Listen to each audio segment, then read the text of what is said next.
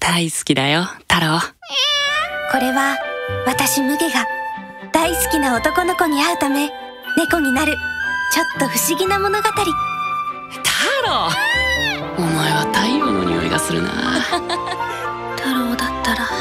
こんなに好きになってくれるんだね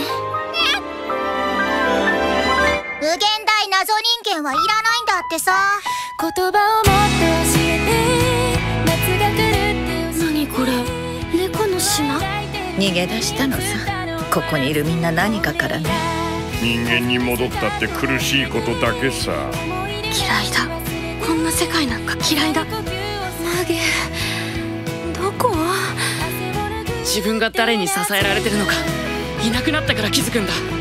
私私本当は人間に戻りたいの泣きたい私は猫をかぶる